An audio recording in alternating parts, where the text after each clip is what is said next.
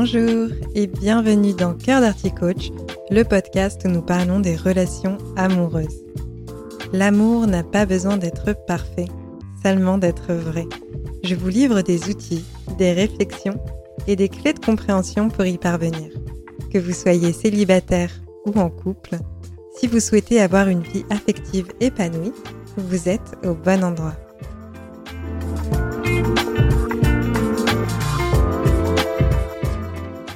Bonjour à toutes et à tous, je suis heureuse de vous retrouver pour le tout dernier épisode de l'année 2021. Celle-ci est presque terminée et je trouve que c'est une bonne occasion de vous proposer de faire un bilan de votre vie à cet instant T.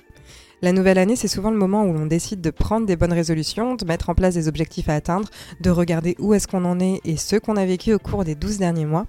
Je fais partie des personnes qui n'attendent pas forcément une date spécifique pour faire les choses.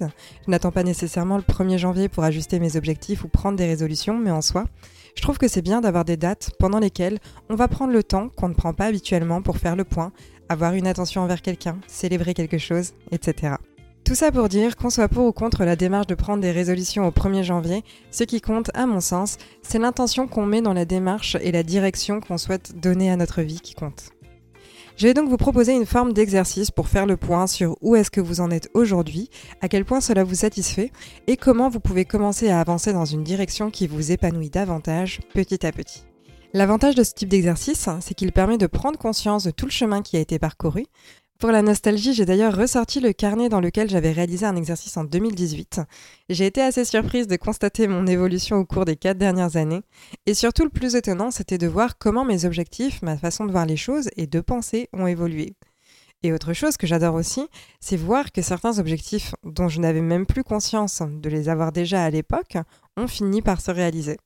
Comme quoi, la voix du cœur trouve toujours son chemin. Pour attaquer dans le vif du sujet, je vous propose de faire dans un premier temps un état des lieux de votre vie actuelle selon huit domaines de vie différents. Cet épisode ne va pas se focaliser uniquement sur l'aspect amoureux pour la simple et bonne raison qu'il s'agit de faire un bilan général. Prendre conscience du degré de satisfaction pour chacun de vos domaines de vie, c'est quelque chose qui est important quand on est en relation. C'est cette idée en fait de cultiver votre jardin intérieur. Parce que si on ne se concentre que sur le couple, il est possible que certains aspects de votre univers soient fanés, pleins de ronces, et que vous projetiez par la suite vos frustrations sur votre partenaire ou votre célibat.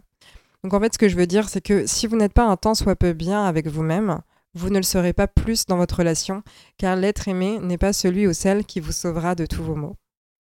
Pour démarrer, je vous invite ainsi à prendre un papier et un crayon.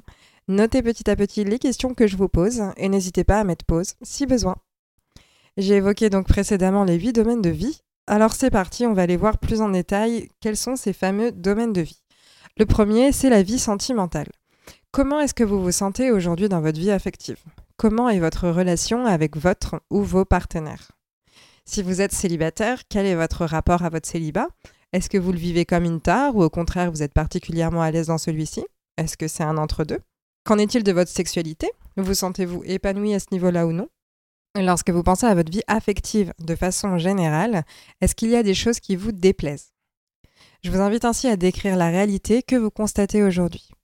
Par exemple, pour moi, je pourrais dire je suis dans une relation à distance, je vois mon partenaire une fois par mois, nous communiquons régulièrement à distance, quand nous sommes ensemble, nous partageons des moments de qualité tels que des balades, des bons repas ou des jeux de société, etc.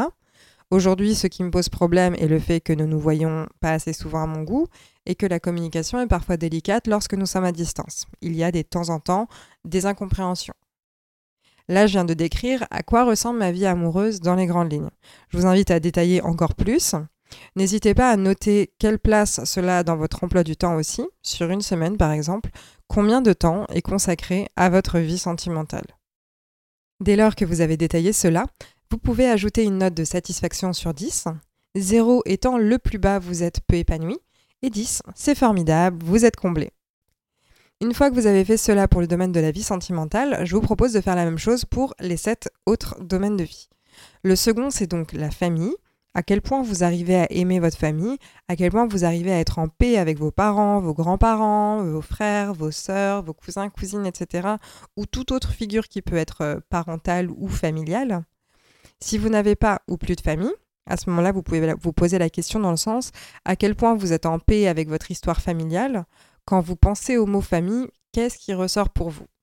Et pareil que pour le précédent domaine, je vous invite à mettre une note de 0 à 10. Ensuite, le troisième domaine qu'on va évaluer est la vocation. Cela peut être lié à la carrière ou tout ce qui vous inspire et vous anime. Cela peut être mis en avant par un job salarié, du freelance, de l'associatif, du bénévolat, etc. Comment est-ce que vous observez votre vocation dans votre vie? Je ne vous demande pas d'avoir à tout prix la réponse à pourquoi vous êtes sur Terre, mais c'est plutôt cette idée de se dire qu'est-ce que j'ai envie d'apporter, de transmettre ou encore de partager? Qu'est-ce qui fait sens pour vous au quotidien? À quel point vous avez conscience de cette notion-là dans ce domaine de vie? En 4, on a le domaine des finances. Ce domaine-là, il s'agit de la capacité à gérer de l'argent, de le générer, de le fructifier, etc. Quel est votre rapport à l'argent? Est-ce que c'est tabou ou est-ce qu'au contraire c'est très libéré à vos yeux? Comment vous vous sentez financièrement parlant? Est-ce que vous êtes à l'aise, mal à l'aise? Est-ce que vous acceptez de recevoir de l'argent ou est-ce qu'au contraire vous avez l'impression que vous ne méritez pas cet argent? Quel est donc votre rapport aux finances? En 5, on a le social. Il s'agit de votre cercle amical, de votre capacité à avoir des amis, mais aussi à fédérer les rencontres. À quel point est-ce que vous donnez envie aux gens d'interagir avec vous?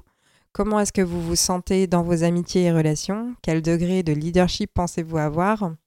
Et tout comme dans les précédents domaines, vous pouvez ajouter cette note de satisfaction de 0 à 10. On arrive ensuite au sixième domaine, qui est celui de la santé.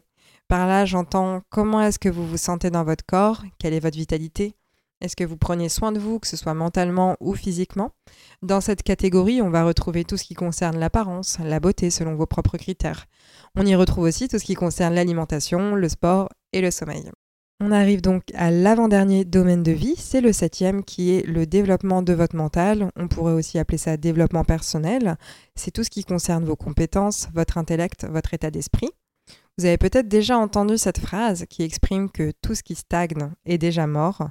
C'est cette idée que celui qui ne progresse pas quotidiennement d'une certaine façon recule chaque jour. Donc comment est-ce que vous vous sentez en termes d'intellect? Est-ce que vous vous sentez nourri ou au contraire est-ce que vous avez l'impression de stagner et que vous avez envie d'évoluer davantage?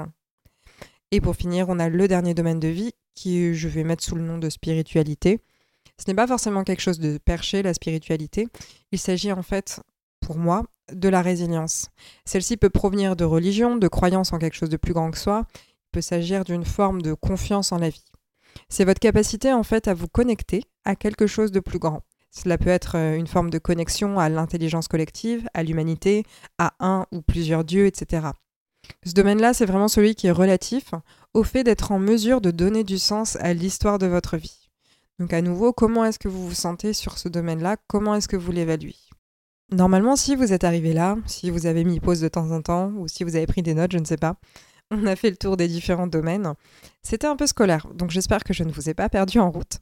En tout cas, pour ces différents domaines, vous devez donc avoir une note respective pour chacun et une description de l'état des lieux actuels de ces différents domaines. Et maintenant, je vais vous proposer deux options. La première, c'est de les trier par ordre de priorité comme une échelle de valeur, ce qui compte le plus pour vous comme domaine et ce qui compte le moins pour vous. Ou alors, vous pouvez les trier selon leur notation, la notation la plus basse à la plus élevée. Donc le domaine de vie où je me sens le plus en carence et le domaine de vie où par contre tout me paraît le plus au top. Lorsque vous avez réalisé l'un des deux tris, vous avez le choix. Vous pouvez regarder ces différents domaines de vie et vous demander lesquels seront votre priorité pour 2022. Quel domaine il est important d'améliorer davantage pour vous? Je vous invite à en prendre trois maximum à développer en 2022 parce que c'est plus facile de se concentrer sur trois choses que d'essayer d'avancer sur tous les fronts. Il faut bien commencer quelque part.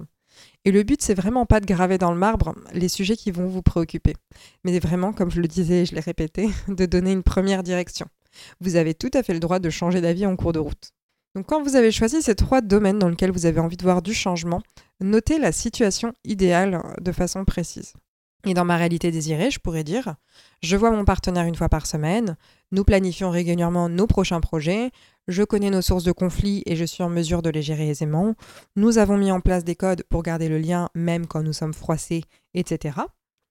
Et donc, notez ainsi cette réalité idéale, puis la différence, la distance en fait, qui existe entre la réalité d'aujourd'hui et cette réalité idéale.